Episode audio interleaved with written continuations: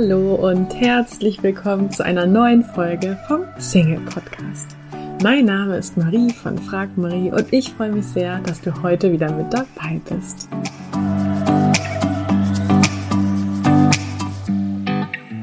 Heute möchte ich mit dir über das Thema Hochsensibilität und Liebe sprechen.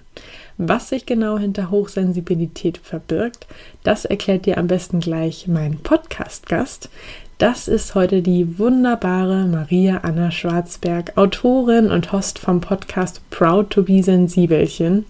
Und ja, ich freue mich sehr, dass sie die Zeit gefunden hat, mit mir ein Küchengespräch bei mir zu Hause zu führen. Und wenn du meinen Newsletter, den ich jeden Sonntagabend verschicke, bereits bekommst, dann wusstest du schon dieses Mal, dass ähm, ja, ich das Interview mit Maria führen werde. Und von daher wollte ich mich bedanken für all eure E-Mails zu dem Thema, für eure Fragen, die ich Maria gestellt habe. Und ja, wünsche dir jetzt ganz viel Freude mit dem Interview.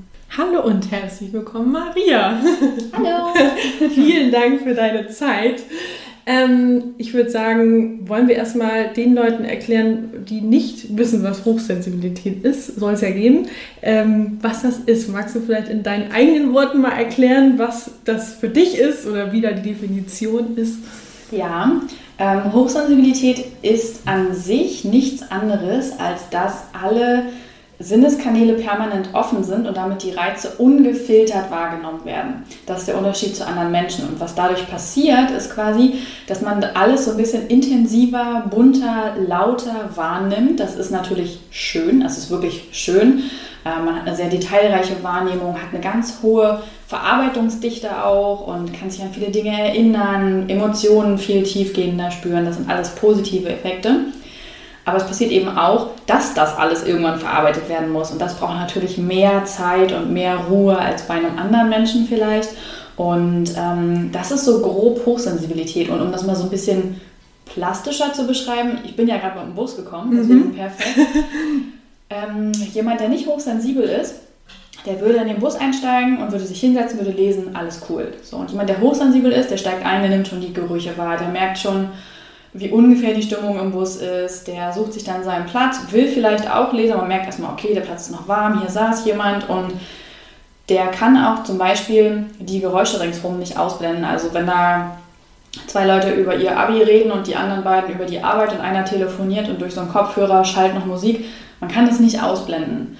Ähm, genau, das ist so ein bisschen Hochsensibilität.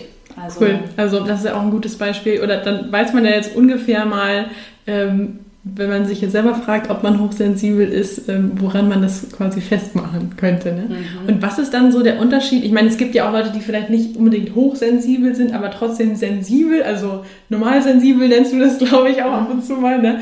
Äh, was ist da so dann der Unterschied? Also letztendlich, dass man es einfach nur noch intensiver ähm, dann wahrnimmt? Ähm, also es ist so, dass es sozusagen Abstufungen gibt. Wir haben auf der Seite bei uns auch den Test dazu und da kann man das auch erfahren. Wie sensibel ist man? Und ähm, genau, es gibt halt einmal die hochsensiblen Menschen. Man geht davon aus, dass 15 bis 20 Prozent der Menschen hochsensibel sind. Also, ne, also finde ich persönlich immer wieder erstaunlich hohe Zahlen. Ja.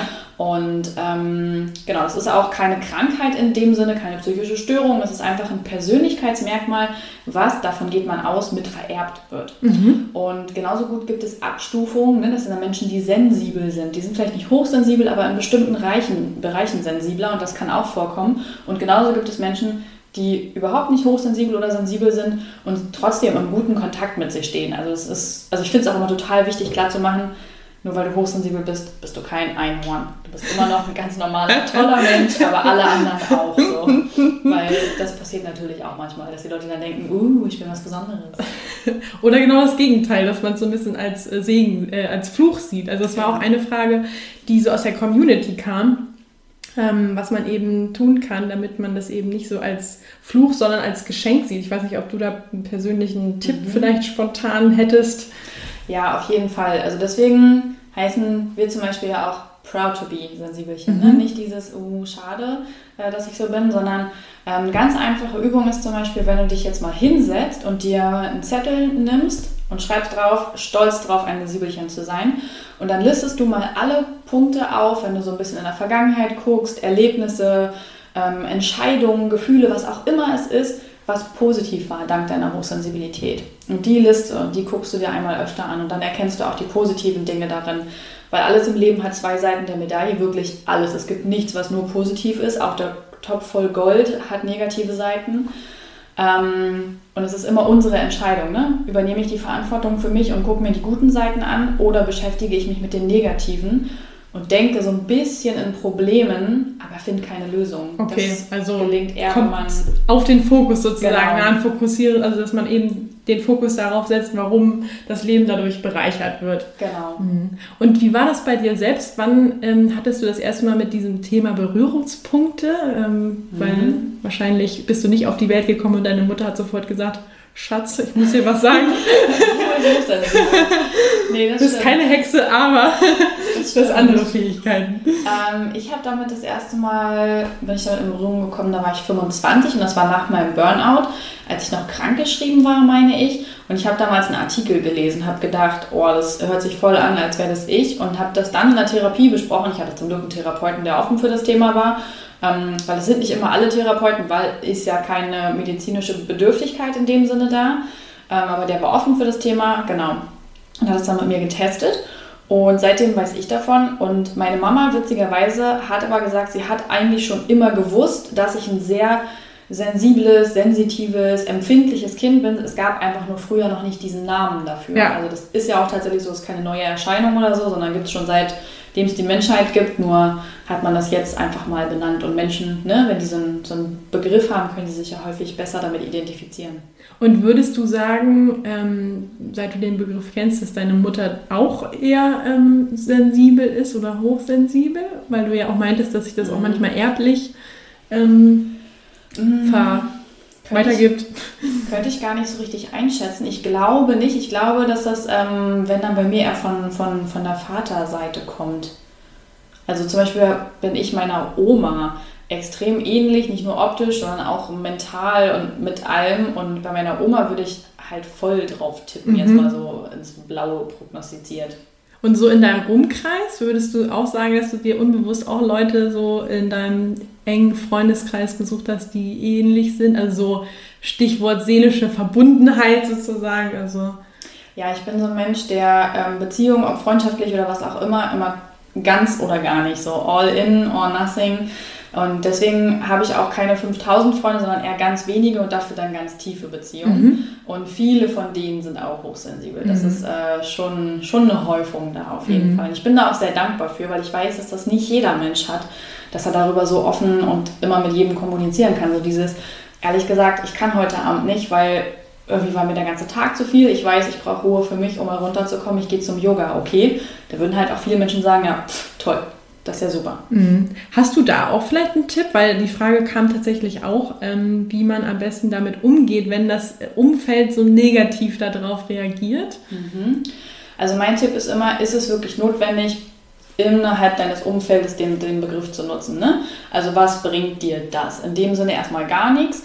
Ähm, deswegen ist es die Frage, ob man das auch gerade auf Arbeit oder so wirklich tun muss. Ich persönlichen, also gut, ich bin jetzt das Gesicht hinter diesem ganzen Podcast, bei mir weiß man das, aber ansonsten bin ich damit vorher jetzt nicht durch die Weltgeschichte gelaufen und habe dann jedem Freund erzählt, ich bin übrigens hochsensibel und du musst jetzt Rücksicht auf mich nehmen, sondern ähm, ich stehe ja für mich ein. Es ist ja in meiner Verantwortung, dass ich mich um mich kümmere. Ne? Es ist wirklich nicht so, ich bin hochsensibel, du musst Rücksicht nehmen, sondern ich, ich nehme Rücksicht mhm. auf mich selbst.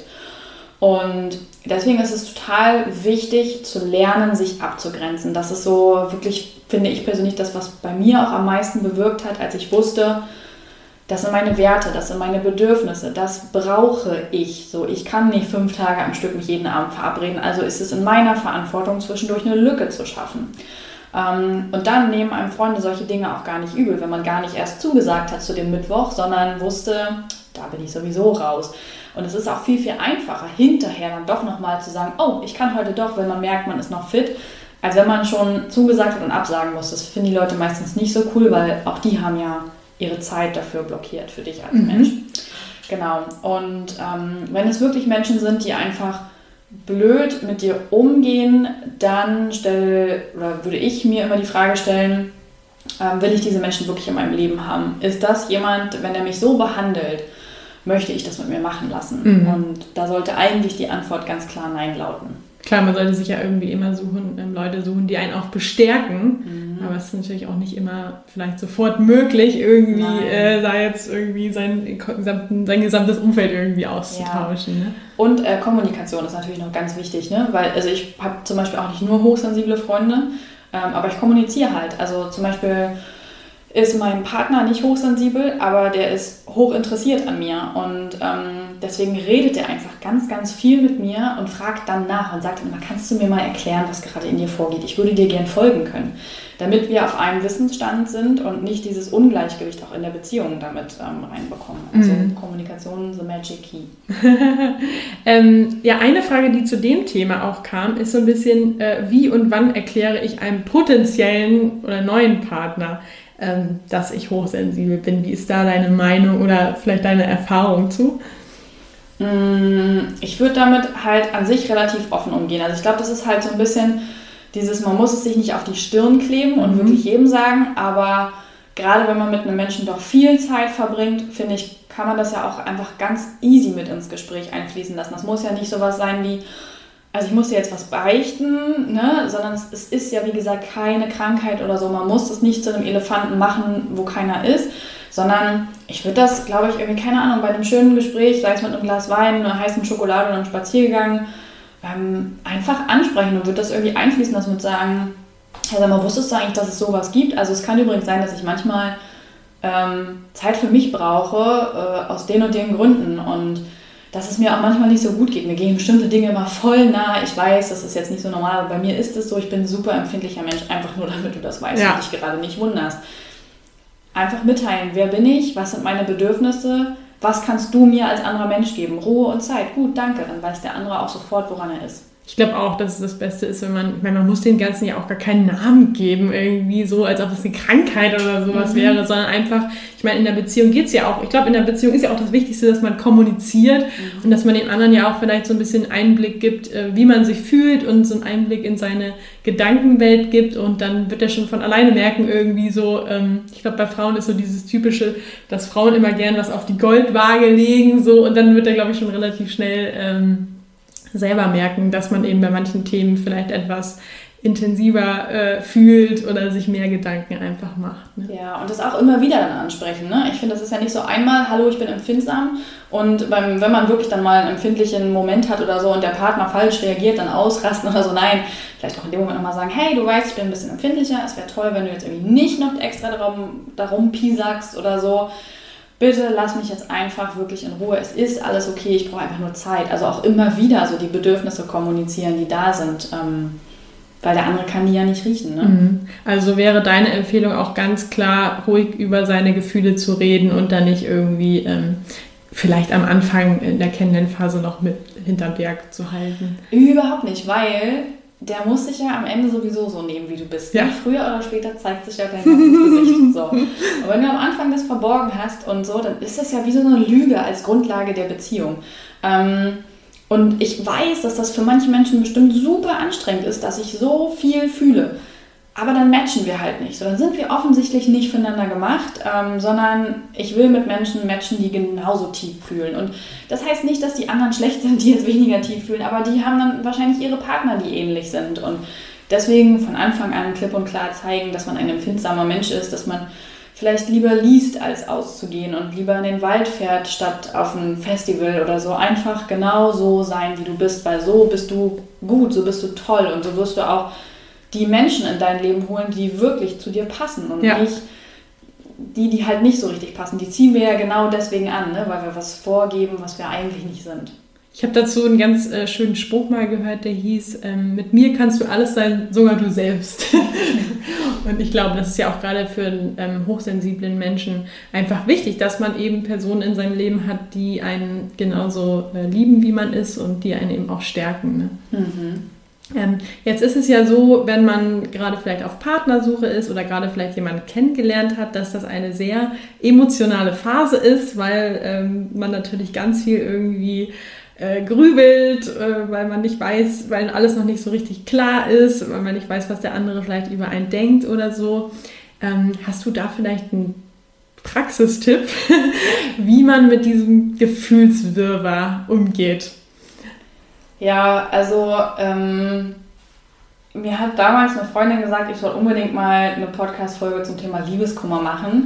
Und dann habe ich gesagt, das wird eine sehr, sehr kurze Podcast-Folge, weil meine zwei Ratschläge sind, trink Wein und mach alles, was du willst. ich finde immer, wenn man, wenn man irgendwie in so einem Gefühlswirrwarr steckt und gerade wenn es irgendwie kummermäßig ist und man darf einfach alles tun, was man dann möchte. Hauptsache, es tut dir gut. Mhm. Das finde ich ist so das Wichtigste. Also was braucht dein Körper, was braucht dein Geist, gib ihm das. Auch wenn das mal was Ungesundes ist oder so. Ist egal, gleicht es sowieso alles wieder aus. Das Leben ist immer in Balance. Und, ähm, und das Zweite ist, was mir dann persönlich hilft, so den Fokus so ein bisschen davon wegzulenken, weil nur wenn man die ganze Zeit darüber nachdenkt, rückt das Ereignis nicht näher oder wird die Situation nicht anders, sondern dann eher schauen, ich bin jemand, der dann super gern zum Yoga geht. In solchen Phasen auch zweimal am Tag. Hauptsache, mein Kopf kann so ein bisschen runterkommen oder laufen gehen, mit Freunden treffen, ausgehen, ähm, in die Natur. Mir gibt die Natur immer ganz viel Ruhe und Kraft, weil die ja in diesen ganzen turbulenten Zeiten, die wir so haben, das ist alles sehr schnelllebig, ist die Natur natürlich was extrem Beständiges. Ähm, das ist auch sowas, was gut helfen kann. Ja, also zum einen wirklich erlaubt ihr gute Sachen, zum zweiten ähm, versucht den Fokus ein bisschen wegzusetzen und zum dritten, wenn es etwas ist, was einen wirklich belastet und was geklärt werden kann, dann wieder Kommunikation. Reden. Okay. Reden. Das heißt, wenn du dich jetzt äh, erwischt, dass du gerade irgendwie, ich glaube, mittlerweile nennt man das ja Mindfuck, ne? Wenn du gerade irgendwie in so einer äh, Gefühlstodesspirale äh, bist, dann ähm, versuchst du wahrscheinlich aus der Situation rauszugehen und, keine Ahnung, nimmst deinen Hund, gehst raus und. Mhm. Äh, ja, das finde ich ist echt immer eine gute Idee. Und gerade auch dieses Ansprechen, ne? Also, da sind wir auch wieder beim Thema Warum nicht einfach sagen, hey, mich macht das im Moment alles mega nervös, ich kann damit irgendwie so gar nicht richtig umgehen, das ist nicht schlimm, aber können wir vielleicht irgendwie doch mal drüber reden, geht es dir vielleicht ähnlich oder können wir das und das vielleicht mal festlegen oder nicht festlegen, aber einfach, dass man so ein bisschen auch da wieder seine Bedürfnisse kommuniziert, ne? Und zwar kommuniziert, nicht voraussetzt, dass der andere die riechen kann. Und dann hat der andere eben auch die Möglichkeit zu reagieren. Und ähm, auch da sind wir wieder beim Punkt, wenn jemand damit nicht umgehen kann, dass du ein emotionaler Mensch bist, möchtest du dir das dauerhaft als Beziehung antun? Ja, finde ich einen ähm, sehr wichtigen Punkt, weil ich glaube, gerade am Anfang, da ist man ja schon noch irgendwie so bedacht, dass der andere auch einen gut Immer findet. die beste Version von sich selbst sein. Aber letztendlich, ähm, ja, warum? Ne? Weil, es bringt gar äh, nichts auf lange Sicht. wird dann ja genau auf lange Sicht eh nicht mhm. funktionieren. Ne? Ja. Apropos funktionieren, ähm, eine Frage, der, der Hund kratzt sich gerade. Ähm, eine Frage, die auch noch kam, ist, ob Hochsensible jetzt eigentlich zu Hochsensiblen besser passen oder ob es sogar quasi besser ist, wenn einer nicht hochsensibel ist. Hast du da eine Meinung zu? hm, ich glaube, das ist eigentlich total egal. Glaube ich wirklich. Also Hochsensible, äh, die als Paar sind, die tun sich jetzt nicht schlecht oder so, ne? Nee, ich glaube halt, wie gesagt, dass, also die würden wahrscheinlich also wenn wahrscheinlich zwei Hochsensible zusammen sind, dann gelingt denen das, könnte ich mir vorstellen, schneller einen Konsens herzustellen. Also die müssen wahrscheinlich ein bisschen weniger erklären, was gerade in, ineinander vorgeht. Ähm, und das hat wahrscheinlich jemand, der, also wo ein Hochsensibler mit einem Nicht-Hochsensiblen zusammen ist, der hat wahrscheinlich ein bisschen mehr Erklärungszeit ähm, dann irgendwie. Das kann gut sein. Und Gleichzeitig glaube ich, ist es auch spannend, wenn einer nicht hochsensibel ist, weil, also zum Beispiel ich erlebe dadurch auch noch eine ganz andere Welt, die ich so gar nicht kenne, nämlich eine, in der so emotionale Themen gar nicht so eine krasse Rolle spielen, sondern alles ein bisschen gechillter abläuft. Und das tut mir wiederum voll gut, dass dann ein Partner meiner Seite ist, der so. So ein bisschen dich runterholt, ja, oder? Genau. Ja. Der, der halt Beständigkeit ausstrahlt und ähm, ja, der mir einfach diese Ruhe gibt, ne? dass all diese Gedanken und Gefühle in meinem Kopf in diesem Moment gerade überhaupt nicht wichtig sind und wir die einfach wegpacken können für später und dann gucken wir uns die wieder an. Ähm, deswegen glaube ich, hat beides wie alles Vor- und Nachteile. Ja, super, cool. Ja, also von daher ähm, halten wir fest, auch so in Beziehungen oder Partnersuche ist Hochsensibilität eigentlich nur ein Vorteil weil man ähm, die ganze Beziehung ja bereichert und ich denke, als Hochsensibler ähm, ist man ja auch einfach in der Lage, sehr innige und tiefe Beziehungen aufzubauen. Mhm. Und das ist ja auch einfach was total Schönes. Ne? Ja, und das Bauchgefühl ist natürlich total stark. Dadurch hat man meistens schon ein ganz gutes Gefühl dafür, ob das ein guter Mensch ist, der einem gegenüber sitzt, ob das passt so oder ob das irgendwie komisch ist. Das ist natürlich ein Vorteil. Ähm, obwohl auch ich habe mich schon von meinem Bauchgefühl trügen lassen und habe hinterher gedacht, ja, hättest du mal drauf gehört, das Bauchgefühl hat gesagt, ist keine gute Idee. Ja, das äh, Thema Bauchgefühl finde ich auch sehr spannend. Ich finde es nämlich auch manchmal ganz schön schwer. Manchmal liest man ja so, ja, hör einfach auf dein Bauchgefühl und so. Und dann denke ja. ich mir, ja, aber man hat ganz oft Situationen, wo man irgendwie nicht weiß, was das Bauchgefühl ist. Deswegen ist man ja in der Situation. Ne? Genau, man kann dann ja auch nicht sagen, oh Entschuldigung, ich gehe mal kurz eine Stunde weg, mein Bauchgefühl anhören. Ich bin dann wieder da und kann dir dann sagen, ob wir einen Kaffee trinken gehen. Das geht dann ja auch nicht. Ne? Also manchmal passiert das ja einfach so schnell und ich finde es auch völlig menschlich, dass das Bauchgefühl uns mal trügt, also dass wir Fehler machen. Wir sind alle Menschen und Fehler machen ist einfach okay, auch beim Dating, auch in der Partnerschaft ganz gleich. Es ist, wir versuchen immer bloß keine Fehler zu machen und ich finde, dadurch ähm, verbieten wir uns das Leben auch so häufig und es ist doch nicht schlimm, dann ist halt ein Fehler passiert und klar, es ist nicht cool, jetzt irgendwie vorsätzlich Menschen zu verletzen, das wollen wir natürlich irgendwie nicht erreichen, aber jeder Mensch macht einfach Fehler. Ich glaube, das dürfen wir uns viel mehr erlauben. Mhm, definitiv. Gibt es zum Abschluss, ich frage meine Interviewgäste immer nach dem Lieblingszitat, gibt es ein Zitat, was gerade für dich irgendwie sehr präsent ist oder keine Ahnung, was bei dir über dem Schreibtisch hängt? Äh. Ich glaube, das, das Zitat, was mir immer wieder ähm, begegnet und was ich sehr mag, ist von Bukowski, I wanted the whole world or nothing. Und ähm, das ist ein Zitat, was bei mir immer sehr passt, weil ich ganz oder gar nicht reingehe. Ich kann, ich kann nicht mal einen Film anfangen und wenn ich merke, der ist schlecht, dann normale Menschen hören auf, den anzugucken. Ich kann es nicht, ich muss den zu Ende gucken. Ich muss wissen, wie es ausgeht. Du da gar nicht halt. Ja, deswegen kann ich auch keine Serien an, weil ich auch da immer denke, nein, wenn die jetzt schlecht ist, dann muss ich acht Staffeln davon gucken. Deswegen ähm, finde ich das sehr passend und auch sehr schön fürs Leben. Ne? Es ist so bejahend, so dieses, okay, ich, ich nehme es einfach ganz und äh, ich will alles und intensiv und Mhm. Sehr cool.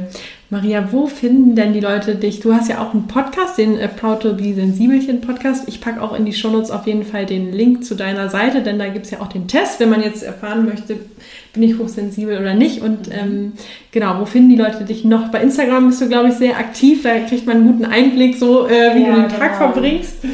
Genau, es gibt den Podcast, ähm, da gibt es immer jede Woche eine neue Folge und da gibt es auch eine ähm, Community bei Facebook dazu, die Proud to be Sensibelchen Community. Das ist cool für alle, die auch nicht so viele hochsensible Freunde vielleicht haben. Ähm, oder auch einfach mal einen Ort suchen, um was zu sagen, weil es ist eine geschlossene Gruppe, also es kann niemand von außen reingucken. Und genau, da sind über 2000 Sensibelchen drin. Das ist toll, was da für ein Austausch auch stattfindet. Da wird ganz oft auch mal sowas reingeschrieben wie, okay, ich habe gleich einen ganz wichtigen Termin und ich habe das und das und das Problem. Kann mir noch kurz jemand mal einfach nur Mut geben oder so? Also solche Dinge werden da auch viel besprochen. Das finde ich voll schön.